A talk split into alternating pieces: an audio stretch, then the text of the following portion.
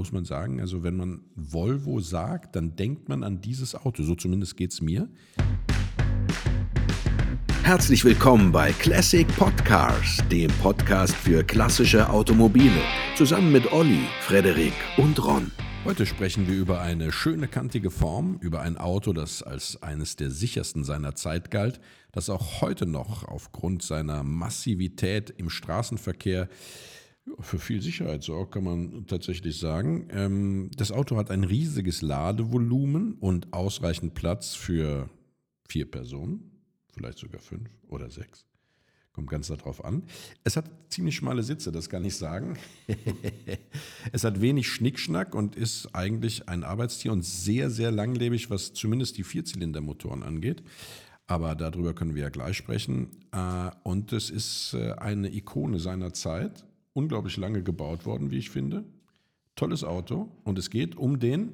Um den Volvo 240 260. Quasi ein Evergreen, der Volvo eigentlich an sich, der gebaut wurde von 1974 bis 1993 als Kombi, Coupé und als Limousine, als zwei- und viertürige Limousine insgesamt 2,9 Millionen Mal.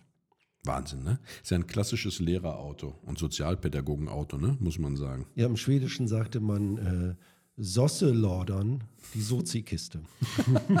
ja, ja. Weil, weil, natürlich in den Kombi ja damals äh, auch die ganzen Schilder reinpassten, die man zum Demonstrieren so brauchte. Ne? Also ja, und die Hippies fuhren den dann ja auch später gebraucht in Amerika. Also in Amerika war er auch sehr beliebt, bei uns aber auch. Und eigentlich war das ein total innovatives Auto.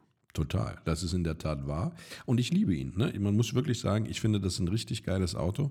Ich finde ja, dass so dann, also was war der Nachfolger, der 47er? Ne? Das ist lustig, weil der 740er sollte der Nachfolger werden, aber er wurde früher äh, eingestellt als der 240er. Ja, und ja. dann kam der 800er. Ja, genau. Ne? Ja.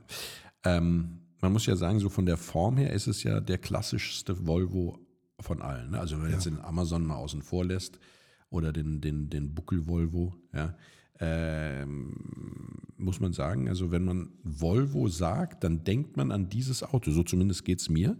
Und ähm, man muss aber auch sagen, man hat ihn früher viel häufiger gesehen. Ne? Irgendwie ist er rarer geworden. Ja, also vielleicht kann man sagen, dass die frühen, ähm, frühen Fahrzeuge, also bis Anfang der 80er Jahre wirklich rostempfindlich waren. Da kommen wir später nochmal dazu. Ja, in der Tat. Also zwar guter Stahl, aber nicht so richtig gut vor Rost geschützt. Das ist eine Sache und ähm, ja, das sind einfach wenige nur noch von da. Und irgendwie dachte man vielleicht dadurch, dass der einfach so viel vorhanden war, dass man ihn auch nicht besonders aufheben musste. Ja. Ich muss sagen, der, der Designer war Jans Wilsgaard, das war ein Norweger, der eigentlich die Volvos nach dem Zweiten Weltkrieg wirklich bestimmt hat. Der hat den Amazon gemacht, der damals dem Volvo-Chef zu hübsch war. das Auto sollte eigentlich hässlicher sein, fand der Volvo-Chef. Also nicht so, Warum so eigentlich? gefällig. Ne? Vielleicht sollte es mehr nutzwertorientiert sein und nicht so ein schönes Auto. Der 140er war dann eben ein bisschen kantiger, der 240er ja auch. Das ist ja wirklich eigentlich, äh, der Zwei-Wert ist 0,46, muss man sagen. Es ist quasi wie, wie ein Backstein. Aber er hat auch den Schneewittchensarg gezeichnet, später den 740 und auch den 850. Ja, aber bleiben wir noch mal kurz bei dem Verschwinden. Ich meine, es ist, mhm. ja, ist ja auch klar, wenn du, äh, sag ich mal, als äh, Antikapitalist ja, so ein Auto fährst, äh, dann äh, bist du ja auch nicht unbedingt derjenige, der irgendwie gewinnorientiert arbeitet und sowas. Und deswegen hast du möglicherweise auch nicht ausreichend Geld, dieses Auto einfach in Stand zu halten. Ne? Und äh, dann wurde dafür gesorgt, dass das Auto fährt, aber eben es wurde nicht gepflegt. Und so sind äh, viele dann den Weg allen Irdischen gegangen. Ne? Ja. Und man muss ja auch sagen, bei den frühen äh, 240ern ähm, war ja nicht nur Rost ein Problem, sondern tatsächlich auch die Technik. Ne? Also der, der äh, Motor äh, der, der frühen äh, 240er war lange nicht so langlebig äh, wie dann die Motoren der späteren äh, Fahrzeuge. Also vor allem die Zylinderköpfe äh, haben dazu geneigt zu verziehen und sowas. Ne? Ähm, am schlimmsten war das natürlich dann tatsächlich bei dem VW-Diesel, der da reinkam. Ja, der war eigentlich äh, auch ein Problemfall an sich, kommen wir später noch dazu. Aber insgesamt, ich meine, das waren im Prinzip aber doch der Inbegriff des langlebigen Autos. Total. Diese Motoren letztendlich halten die fast eine Million Kilometer, wenn man sie nicht dauernd im roten Bereich tritt. Und, Später und wenn man den Zahnriemen regelmäßig wechselt, ne? alle Ja. 80.000 Kilometer sollte man darauf achten. Die frühen Motoren hatten ja auch noch äh, so eine ganz komische äh, Nockenwellenkonstruktion. Die Nockenwelle lag da seitlich und erst später bei den Motoren mit, den oben liegenden, mit der oben liegenden Nockenwelle wurde es dann eben langlebig. Ne? Ja, aber wir haben vielleicht nochmal, um so, so mit den Basics anzufangen, wir haben wirklich ein sehr nüchtern gezeichnetes, aber irgendwie zeitlos gezeichnetes Auto, was ziemlich groß ist. Es war, glaube ich, 17 Zentimeter länger als ein äh, BMW damals, als der 5er BMW. Also wir hatten echt ein recht großes Auto und besonders groß war der Vorderwagen, obwohl der Motor eigentlich relativ klein war. Und das war eben das Besondere an dem Auto, es drehte sich alles um Sicherheit. Und dadurch, dass der Frontwagen so lang war, war auch die Knautschzone groß und man war relativ sicher in diesem Auto. Ähm, Volvo hatte ja ab der 60er Jahre so Sicherheitsautos konzipiert und viele dieser ähm, Erkenntnisse sind dann eben in den 240er eingeflossen. Das waren zum Beispiel auch der Seitenaufprallschutz und all diese Dinge. ABS, Airbag, ja, Ja, darf man also- nicht vergessen. In den späteren Also lauter Innovationen in diesem Auto und sogar die Fertigung sollte so ein bisschen arbeitnehmerfreundlich, arbeiterfreundlicher sein. In Kalmar in Schweden haben sie ein neues Werk gebaut worden und damals hat man Gruppenarbeit dann eingeführt. Nicht mehr am Fließband, sondern einzelne Gruppen, wo sie dann gearbeitet haben an dem Auto. Aber das hat man irgendwann dann wieder sein lassen. Und ich muss sagen, ich habe ja mal bei VW gearbeitet als Student und da wurde auch gerade Gruppenarbeit eingeführt. Und letztendlich haben ganz oft die Arbeiter, jede Stunde sollten die eigentlich wechseln, also in der Gruppe den Arbeitsgang. Und die haben ganz oft zurückgetauscht, dass sie immer das Gleiche machen, was sie am besten können. Ja, also wer Marx gelesen hat, ja, äh, das Kapital, der weiß ja, das war doch von Marx oder war das von Ja, ja, Engels? das war von Marx. Ja, ich bin da nicht so sattelfest, was Literatur angeht, aber ähm, da sprach man ja immer von der Entfremdung der Arbeit, weil der Mensch, der Arbeiter immer so monoton äh, das Gleiche macht. Aber ich habe das auch schon gehört, dass das ja auch irgendwie was Meditatives hat, ne? wenn du jetzt äh, die ganze Zeit äh, das Gleiche machst.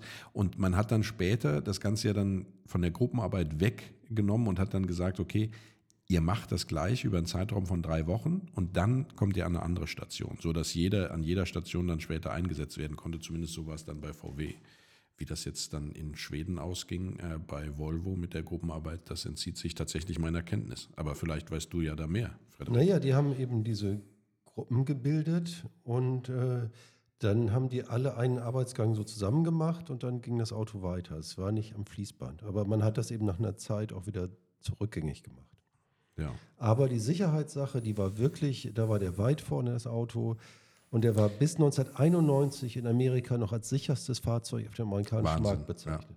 Ja gut, ich meine, nicht umsonst der Name Schwedenstahl, ne? Es war einfach so. Ähm, heute hätte man ja wahrscheinlich Probleme damit, diese Schnauze durchzukriegen, weil man wahrscheinlich sagen würde, sie wäre äh, Fußgängerunfreundlich, ne? Ja, wahrscheinlich schon. Und auch dem Luftwiderstand, also zu viel, einfach viel zu viel Luftwiderstand. Das Auto ist wirklich jetzt ganz schön, ähm, ja, zwar sicher, aber hat ein paar andere Nachteile. Hm? Genau. Ja, was heißt Nachteile? Ne? Also es war kein, kein Rennauto, wobei doch, eigentlich schon später. Aber jetzt sage ich mal, von dem, äh, wie es konzipiert war, war es eher ein, äh, ein gemütliches Fahrzeug, weil es einfach natürlich auch dadurch, dass es so sicher war, auch unheimlich schwer war und die, äh, zumindest die ersten Motoren, äh, relativ schmalbrüstig waren und auch später nach hinten raus jetzt ja nicht unbedingt äh, die totalen PS-Boliden von, äh, von Volvo gebaut wurden in dieser Serie. Das wurde etwas besser. Ne? Du hattest nachher so, entweder mit dem Vierzylinder Turbo oder mit dem 260er, dem Sechszylinder, hattest du dann irgendwas so in der maximalen Ausbaustufe, ich glaube, von 160 PS. Gut, ja. Ähm, aber auch das war jetzt nicht so, dass du die 1,4 Tonnen, die das Auto ja wog, dann so richtig äh, stramm nach vorne gebracht hast. Und hinzu kam, dass ja im Grunde genommen das Fahrwerk, also der 140er, der Vorgänger, hatte ja Doppelquerlenker zum Beispiel an der Vorderachse. Äh, Der ähm, 240er, äh, der Nachfolger, über den wir heute sprechen, dann nicht mehr, sondern der hatte das McPherson-Federbein, was äh, von der Produktion her günstiger war und auch von der Konstruktion her einfacher war, trotzdem ein gutes Fahrwerk war, aber eben ein bisschen weniger innovativ als vorher. Ne? Das heißt also, äh, er hätte sich auch vom Fahrwerk hinten mit Starrachse dann auch nicht unbedingt jetzt so ähm, als äh, Rennsemmel angeboten, sondern es war ein Auto, mit dem man gediegen in der Limousine bzw. Coupé flanieren konnte und eben mit einem Kombi ein solides Arbeitstier hatte. Ja, ja man muss sagen, genau, die, die, hinten wurde es etwas verbessert zum 140er, da gab es dann noch einen Querstabilisator dazu. Genau. Interessanterweise wurden die Räder auch kleiner, 14 Ja. statt 15 Zoll. Das Ja. ist ja auch eine Entwicklung, die wir heute, sind wir glaube ich bei 22, 23 Zoll, verrückterweise. ja. Riesenräder. Wahnsinn. Ja, und dann zum Beispiel auch Sicherheit. Ne? Die Bremsen, die haben zwei getrennte Bremskreise. Selbst wenn ein Bremsschlauch kaputt geht, ein Bremskreis, dass man trotzdem noch fast voll bremsen kann. ja. Fast wie im Flugzeug. Ja, aber auch jetzt in, in vielen anderen modernen Autos hat sich ja das auch durchgesetzt. Ne? Also äh, ein Kreisbremssystem hast du ja sozusagen gar nicht mehr. Also nee, aber diese LL-Aufteilung heißt das da, das ist schon sehr aufwendig. Das ist für die Zeit ungewöhnlich. total. Wie so vieles in dem Auto. Es war jetzt auch kein, äh, selbst in, der, in den, in den Luxus-Ausstattungsvarianten war es aber auch jetzt kein, äh, sage ich mal, mit Helferchen äh, über, überfrachtetes Auto. Ne? Also es war jetzt nicht so, dass du äh, so eine richtige Luxusschüssel in dem Segment auch hattest. Ne? Nee, es gab äh, wirklich, der L war der einfachste, der hieß zwar Lux, aber das ist, von Luxus konnte nicht die Rede sein. Der hatte nicht mal eine Uhr in der Armaturentafel und ähm, bis 1977 gab es in Deutschland zum Beispiel nur Zweitürer. Und der DL war der Deluxe. Der war schon etwas, etwas besser aus. Das war dann für die Viertürer die Basisausstattung. Ähm, dann gab es den Grand Lux, war dann die bessere Ausstattung. Diese war dann mit, mit Ledersitzen, Metallic-Lackierung, Colorvergasung, Einspritzern. Ähm, das war dann schon etwas besser. Hm. Ja, es gab ja dann auch, je nachdem in welchem Land du das Auto gekauft hast, gab es ja auch da unterschiedliche Ausstattungsvarianten, so dass ähm, man ja tatsächlich auf eine ganze Reihe von Ausstattungsvarianten blicken kann. Ne? Also in Deutschland ist ja relativ interessant, ähm, dass da der Kombi am beliebtesten war und in den USA war die Limousine eigentlich Ja. sehr weit vorne. Ja. Ähm, so äh, unterschiedlich sind die Geschmäcker. Ne? Aber in Deutschland war es halt das Familienauto. Ne? Also es war so von der Anlage her der erste, also SUV war es ja nicht, aber du, du weißt, was ich meine. Ne? Ein Auto, das unheimlich viel Ladekapazität hatte, in dem du innen drin einen gewissen Komfort hattest, aber jetzt auch nicht überbordend. Du hast gemütlich da drin gesessen, wie sie in so, so Lounge-Sesseln so ein bisschen, ja. Wobei ähm, ich ja mal fast so einen 240er, 245er damals gekauft hätte. Ich ärgere mich heute noch, dass ich es nicht getan habe. Aber ich habe mich dann deswegen dagegen entschieden, weil mir dies, der Sitz unheimlich schmal vorkam, der Fahrersitz. Und ich doch mit meinem, äh, sag ich mal, relativ ausladenden Körper mich da nicht so wohl drin gefühlt habe. Ne?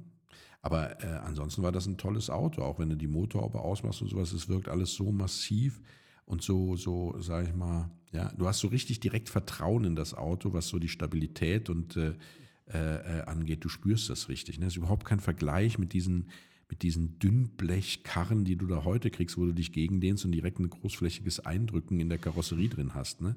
Sondern damals, auch wenn du da drauf geklopft hast, war ein satter, äh, tiefer Ton und nicht irgendwie so ein Pling-Pling, ähm, wie, du, wie du das heute bei vielen Fahrzeugen hast. Und wenig Plastik, ja, tatsächlich. Also viel Stahl, wenig Plastik. Und Vertrauen hatte auch die Führung der DDR, die Staatsführung. Ja, in der Tat. 1000 Stück bestellt. Mhm. 1978, das war dann der 244 DLS, Deluxe Spezial. Und die waren, eigentlich war es wirklich eine der, der ganz wenigen Wagen, die gegen Ostmark erhältlich waren. Ach, das wusste ich gar nicht. Ja, ja, 42.800 Mark innerhalb von wenigen Tagen ausverkauft.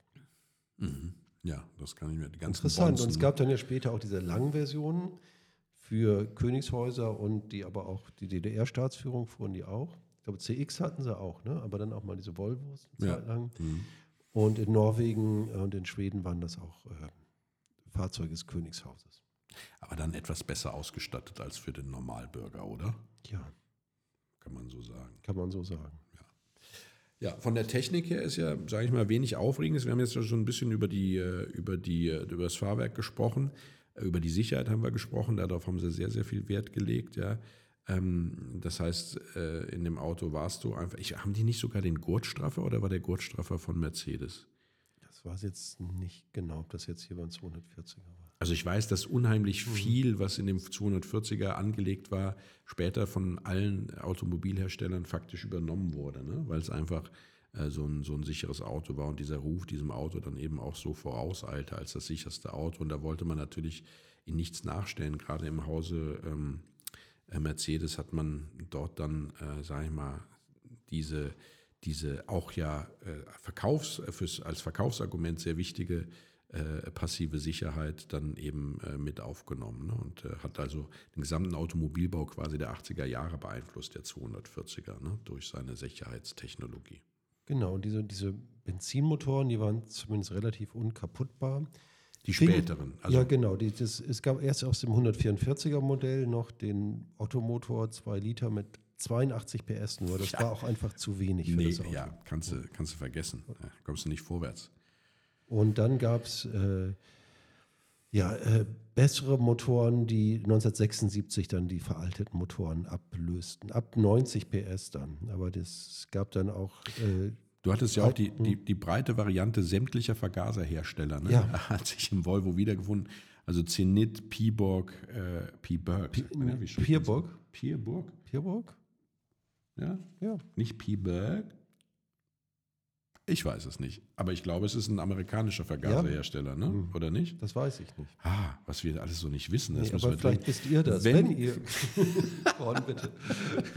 Wenn ihr da draußen wisst, wie man P-Borg, P-Berg oder wie auch immer es ausgesprochen wird, richtig ausspricht und aus welchem Land dieser Vergaserhersteller kommt, dann schreibt uns doch gerne eine Mail an nettemenschen.classicpodcars.de.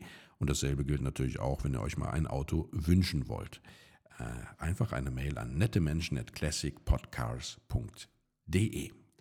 Genau, dann gab es eben Stromberg, Zenit und Pierburg Vergaser. Und dann kam auch die Karl Jetronic von Bosch Genau. schon. Und dann auch ein wirklich ein sehr spezieller Fall war dann der 2,4 Liter Diesel Ja, VW-Motor, aus dem LT. mhm. Sechszylinder. Ja, aber viel hat er nicht weggerissen. Der hat gar nichts weggerissen, der hat eigentlich den Ruf des Autos ruiniert. Ne? Der hat, vor allen Dingen ist der gerissen. Oft. Der Zylinderblock gerissen. In der Tat. Der nicht war nicht, Vollgas geeignet. der war nicht Vollgas geeignet. Ich meine, klar, das, das war muss ein, man sich mal vorstellen. ja, ja, es war ein Lieferwagenmotor. Ja. Ja. Ich weiß auch gar nicht, was der in der Limousine zu suchen hat. Ich meine, ähm, für mich kam ja, ich meine, ich, ich bin großer Fan von Sechszylindern. Ich bin überhaupt kein Fan von Dieseln, weil ich der Meinung bin, dass Diesel den Landwirten vorbehalten werden sollte. Äh, aber nichtsdestotrotz ähm, war es ein Sechszylinder, das ja schon mal eine ganz positive Entwicklung war, dass sie dann den Euro-Sechszylinder, den Euro-Motor. Das war der Benziner. ja, dann, Das dann war insgesamt mit sechs Zylindern, das war Ja. leider echt, ich meine, auch das war der, muss man sagen, der erste Diesel-Sechszylinder im Pkw, aber der hat eben nicht so viel gebracht, im Gegenteil nur Ärger. Und den gab es dann auch, um beim Diesel erstmal zu bleiben, auch als Fünfzylinder. in der Tat, ja. Also Also, auch, weil der alles Fünfzylinder dabei. sparsamer war. Ne? Ja. Und dann gab es eben auch als 260er, also der, der muss auch sagen, ist ein bisschen verwirrend, der Sechszylinder Diesel hieß trotzdem 245 als Kombi. Und dagegen der Sechszylinder Benziner hieß 260, 264, 265. Also da wurde die 6 dann auch ähm, in der Typenbezeichnung quasi erwähnt. Aber auch dieser Sechszylinder war nicht so, wie man sich das eigentlich vorstellt. Nee, es war ja dieser Renault-Motor, ne? Genau, dieser Euro 6 in Peugeot auch verbaut hat, im 504 und so. PSA. Der eigentlich, genau, der eigentlich als Achtzylinder konzipiert war. Dann kam die Ölkrise und dann hat man, glaube ich, diesen 90 Grad Zylinderwinkel einfach beibehalten. Genau. Haben das Sechszylinder gebaut, aber der war eben überhaupt nicht laufruhig. Nee, weil der Winkel einfach zu groß war, ne? Für Sechszylinder. Genau. Und äh, ja. Und als Motor, äh, der hat auch, ich meine, der ist unfassbar oft verbaut worden, also ein sehr von der Menge her sehr erfolgreicher Motor. Sogar im DeLorean. Ja, aber es ist halt einfach kein schöner Motor, ne? Auch nicht haltbar. Nee. Ja. Und dann vielleicht sollte man doch raten, wenn man ein bisschen mehr PS haben will. Ab 1981 gab es den Vierzylinder-Turbo mit 155 PS. Ja, später dann auch in der Rennserie mit 350 PS, ne? Oder war das wiederum Sechszylinder? Ich blicke gar nicht mehr durch. Aber Da dazu blicke kommt ich auch nicht durch. In den USA der- war der 1983 noch einen Ladeluftkühler gekriegt, hat er 165 PS. Genau. Ja. Und dann gab es auch, muss man auch sagen, ähm, den 2,3 Liter, auch mit ein bisschen mehr PS. Ich hatte 100. Also es gab, wir können zusammenfassen, unzählige Motorvarianten. Die haltbarsten waren eigentlich so die Vierzylindermeter um die 110 PS. Die haben so, ja, also die kannst du wirklich locker 300.000 bis 500.000 Kilometer fahren, ohne dass du dir Sorgen machen musst. Äh, nach oben hin sind ja die äh, Legendengrenzen relativ offen. Ne? Also es, man sagt, dass du es auch schaffst, den dann einmal rund zu fahren, also eine Million Kilometer da drauf zu ballern äh, und noch mehr. Ähm, weiß ich nicht, ist auch schwer nachzuvollziehen, aber sie gelten halt als extrem haltbar, das in jedem Fall. Ähm, und, äh, und es gibt, ja, ich glaube, das ist klar geworden, schon eine ganze Reihe von Varianten. Der wurde übrigens auch in Belgien gebaut, ne? Wusstest Ja, du das? ja, ja. Angeblich sollen die genauso gut sein wie die schwedischen. Ja, aber wenn man das extra erwähnen muss, dass sie Mhm. angeblich genauso gut sind, dann habe ich schon Zweifel und glaube, dass sie einfach schlechter sind. Ja, ich weiß noch nicht, wie man es erkennt. Tja, das weiß ich auch nicht. Gut, aber man, vielleicht ist Wahrscheinlich es ja am Rost. Am Rost, genau. dann bei den Getrieben auch, ne, gab es eigentlich auch alles. Vierganggetriebe manuell, dann den 4 plus 1 mit Overdrive, dann gab es auch drei Viergang-Automatikgetriebe. Also ich- Fünfganggetriebe gab es sogar von, ja. Man darf den, den Zuhörer auch nicht zu sehr langweilen, indem man sich, glaube ich, in den unzähligen Motor- und Getriebevarianten ver, äh, äh, verirrt. Fest steht, es gab ziemlich viel davon. Es gab sowohl Sechszylinder-Benziner als Vierzylinder-Benziner. Die Vierzylinder-Benziner sind die haltbarsten. Die Sechszylinder-Diesel, von denen sollte man, kann man glaube ich so sagen, Echt die Finger lassen. einfach die Finger weg. Ja, und äh, ansonsten sollte man darauf achten, dass man späte Motoren und keine frühen Motoren kriegt und dass man auf jeden Fall über 100 PS hat. Ja. Sonst wird es schwer, das Auto halt irgendwie im Verkehr mitschwimmen zu lassen. Genau, und es geht ja auch für die Karosse. Ne? Ab so den Anfang der 80er war dann der Rostschutz so, dass man da zugreifen sollte. Das heißt, die frühen Modelle, von denen ist eigentlich abzuraten, man findet sie auch kaum noch. Also man kommt eh nicht mehr dran. Ja, ja sie sind, sind sehr schön. Sie haben kleinere Rückfahrleuchten und kleinere Scheinwerfer vorne. Sie haben auch ein bisschen mehr Chrom, ja, Ja. ein bisschen mehr Zierrad einfach. Sie sehen einfach etwas, ja, man möchte meinen, zierlicher aus, obwohl ja die Karosseriemaße im Grunde genommen die gleichen geblieben sind. Ähm, aber äh, sie haben halt vor allem Rost an der A-Säule, also der, der, dem äh, unteren Aufsatzpunkt auf dem Schweller von der A-Säule sozusagen, an den Kotflügeln vorne, ja, und an den Radläufen und Endspitzen hinten, äh, da äh, äh, Fouls, wobei alles beherrschbar ist. Ne? Also bis auf A-Säule und Stehbleche, die auch übrigens rosten, ähm, ist alles beherrschbar und wenn man schweißen kann, kann man das auch alles schweißen. Das Blech ist dick genug, ja. Äh, man äh, kriegt auch die entsprechenden Reparaturbleche, das heißt also, die Teilesituation ist da gut, auch was Reparaturbleche angeht. Aber äh, das, der Nachteil neben dem Rost bei den alten Modellen sind halt auch die alten Motoren, ja, ähm, mit der seitlich äh, liegenden Nockenwelle und äh, dem, der, der geringen PS-Zahl, also einfach zu wenig Leistung, also quasi die Motoren noch aus dem 140er. Von daher lieber direkt die äh, rostmäßig besser geschützten späteren Varianten nehmen mit den besseren Motoren. Hier hat man nur das Problem quasi, dass die Heckklappen da rosteinfällig sind.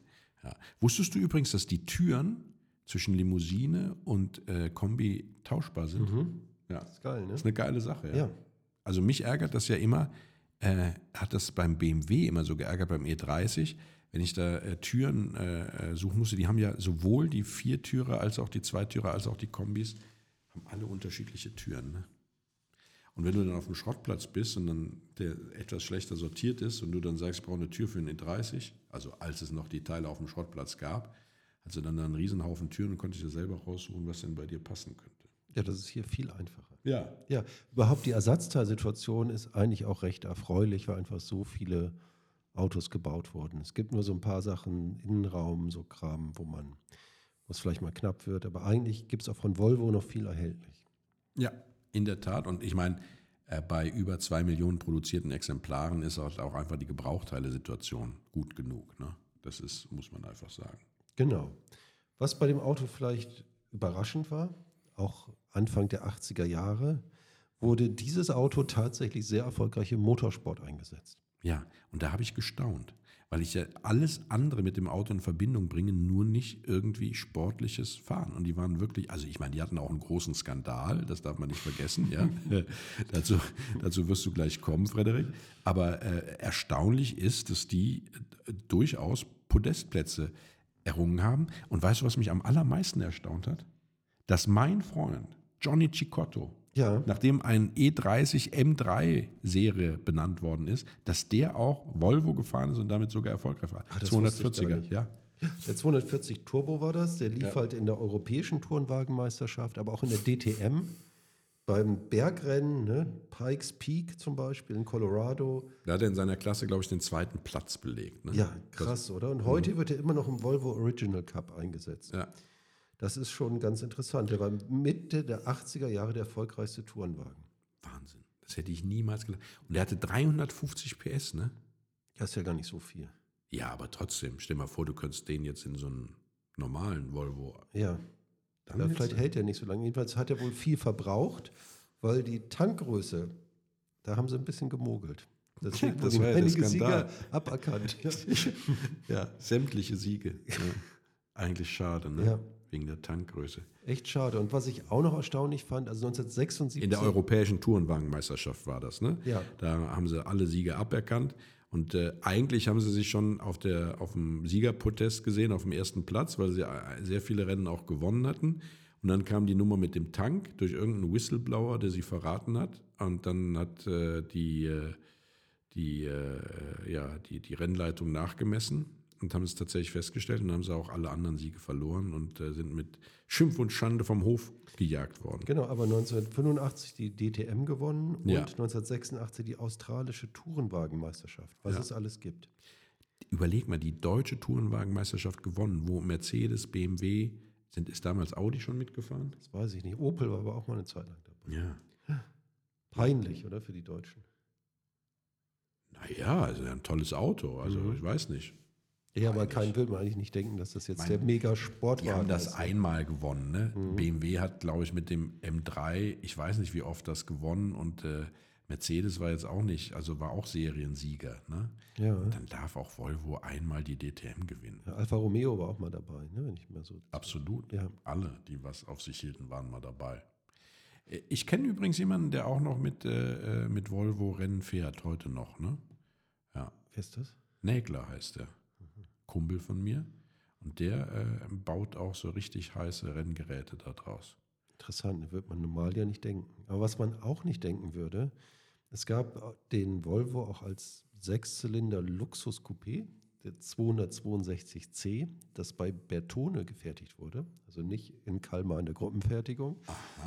10 cm niedriges Dach, geil, so mit Kunstlederbezug und, und ein bisschen stärker geneigten Frontscheibe, sah wirklich ein bisschen schräg aus. So ein Auto ist David Bowie gefahren. Der David. Der David Bowie. Uns David. Ja, und der ist tatsächlich nach, nach David Bowies Tod in der Schweiz für 189.000 Euro versteigert worden. Was ich jetzt echt nicht so viel finde, wenn man überlegt, dass einen ähnlich hohen Preis der Golf vom Ratzinger erzielt hat. Ja, aber auch so ein, selbst so ein Sechszylinder-Coupé kostet auch im guten Zustand vielleicht 19.000 oder vielleicht 20.000 Euro. So ein Bertone-Coupé. Ja, Nee. doch. Mehr nicht? Das, der, da kommen wir gleich noch dazu, bei, der, bei den Preisen und so. Dieses kommen ja Auto heute- wir kommen ja- wir kommen ja- unheimlich billiger und alltagstauglicher Oldtimer. Günstig. Ja? Ja. Wir wollen günstig. Wir kommen ja heute äh, unheimlich oft später nochmal zu was. Ne? Ist dir das aufgefallen? Mhm. Da gibt es einfach viel zu sagen zu dem Auto. Ja. Ist geil. Ich mag das Auto wirklich. Ja, und nicht nur die Hippies fuhren es, sondern auch die königlichen Hoheiten und die Kommunisten. Ne? Wir hatten ja schon mal gesagt, dass die, ähm, diese Repräsentationsfahrzeuge auch gebaut wurden. Das war der 264 TE. Das war, stand für Top Executive. Die wurden auch bei Bertone gebaut, äh, zumindest zuerst. 70 Zentimeter länger und davon sind 135 Stück in die DDR gegangen. Darunter zwei Landau Lees. Aber auch das norwegische Königshaus hatte die insgesamt sind 335 von diesen Autos gebaut worden. Ist geil. Und der ist gut ausgestattet. Schöne Innenausstattung aus Leder. Ist ja auch kugelsicher. Ich glaube, das waren nicht alle kugelsicher. Nee. Oder hatte der von Werk ab so dicken Stahl? Dicken Schwedenstahl. Also irre, ne? Wie, also sowohl die Hippies als auch die Kommunisten als auch die Könige. Ein Auto, das für alle ging. Und David Bowie. Und David Bowie, genau. Würde ich mich ja tatsächlich mal interessieren, ob jetzt Jay Leno auch so einen hat. Ich glaube nicht. Coupé. Vielleicht hat er das von David Bowie gekauft. Das kann natürlich sein, ne? Ja. Das würde zu ihm passen. Ja. Ja. Ja, tolles Auto in jedem Fall. Und das Tolle an dem Auto ist ja, dass es ein absolut familientauglicher Oldtimer ist. Ne? Also du kannst, wenn du jetzt, also du musst natürlich schon, sage ich mal, eine gesunde Einstellung zu äh, Spritverbrauch haben. Du kannst jetzt nicht erwarten, dass du dann einen Oldtimer kriegst, der äh, sicher ist, viel Platz für die Familie und Sicherheit für die Familie bietet, viel Ladraum bietet, dass auch alles an äh, Badezubehör und äh, Luftmatratzen und Campingausrüstung hinten reinpasst und dass er gleichzeitig auch noch dann einen mageren Verbrauch hat. Ne? Das ist halt bei dem leider nicht der Fall. Ja, aber was braucht der 14 ja 10 Liter oder wie viel sind das ungefähr? Ja, mhm. also du kannst ihn auch mit 15 fahren. Ne? Ja. Aber da fängt der Sechszylinder gerade erst an. Ne? da hat David Bowie sich auch keine Gedanken drüber gemacht. Ja. Ja. Ja, genau. Also die, diese Diskussion darf man bei einem Auto nicht aufmachen, aber ansonsten ist es ein absolut familientauglicher Klassiker, äh, der äh, äh, äh, auch beherrschbar ist von der Technik, also schraubermäßig. Und wie du schon sagst, auch preismäßig die Familienkasse nicht überbordend strapaziert. Ne? Also nee. sowohl, sowohl was die Kosten für den Unterhalt angeht, wenn man die Ersatzteilpreise mitrechnet, als auch äh, was die Anschaffungskosten angeht. Ne? Also man kriegt ja jetzt so Autos im schlechten Zustand schon für so einen guten Tausender.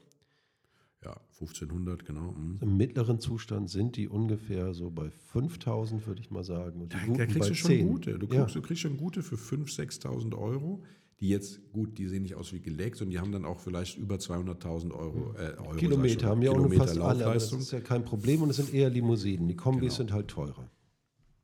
Ja, ja, mhm. ja, aber brr, weiß ich gar nicht so sehr. Ich meine, die Limousinen sind ja selten in Deutschland, ne? Mhm. muss man einfach sagen. Und äh, entsprechend sind die, die Kombis sind halt mehr angeboten. Ich glaube, die geben sich gar nicht so viel vom Preis. Ja, ich, ich, ich verbinde halt den 240er überhaupt nicht mit Limousine oder Coupé. Ne? Ich verbinde den absolut nur mit Kombi. Ja. ja. Das spricht ja vielleicht doch für eine zweitürige Limousine oder für ein Coupé. Nee. Ich bin absoluter Kombi-Fan bei diesen Autos. Autos, die nicht schnell sind, müssen Kombis sein. Das ist, glaube ich, mein Leitsatz. Oder der Turbo. Als Kombi. Ist ja auch nicht schnell. Nee. nicht wirklich. ja, und, äh, aber äh, ja, einfach geile Autos. Also du, ich habe mich wirklich anstrengen müssen, ein Auto zu finden, das über 20 ist. Ja, der war dann geleckt. Äh, erster Hand, hatte unter 100.000 Kilometer. Da kann man beim Volvo auch schon mal einen 20er hinlegen, glaube ja. ich. Äh, aber ansonsten, wenn du einen Zehner in der Tasche hast, ne, kriegst du ein ganz wunderbares, wirklich gut erhaltenes Fahrzeug. Da muss man wirklich sagen, das Auto ist unterschätzt. Ne? Ja, es ist, wie gesagt, es, gab ihn halt häufig, ne? Ähm, und äh, er ist halt nichts Bling-Bling Besonderes, sondern er ist einfach ein, ein Auto zum Liebhaben. So ein, so ein, so ein äh, ja, gemütlicher, heimeliger, zuverlässiger, guter Freund auf der Straße und jetzt nicht so ein, so ein wie soll man sagen, so ein Rüpel, so ein Heizrüpel, der äh, ständig am Gas gehalten werden muss und sowas. Ne? Und äh, ich glaube einfach, dass die gutmütigen Autos immer günstiger sind als die, die eine gewisse Aggressivität ausstrahlen. Ja, gerade als Klassiker. Ja, nur als Klassiker. Mhm. Oder? Bei neuen Autos? Ich meine, du fährst jetzt, fährst jetzt so ein Tesla, das ist für mich schon ein aggressives Auto. Ehrlich? Ja. Aber eigentlich kann man den gar nicht aggressiv fahren, weil dann die Batterie gleich leer ist.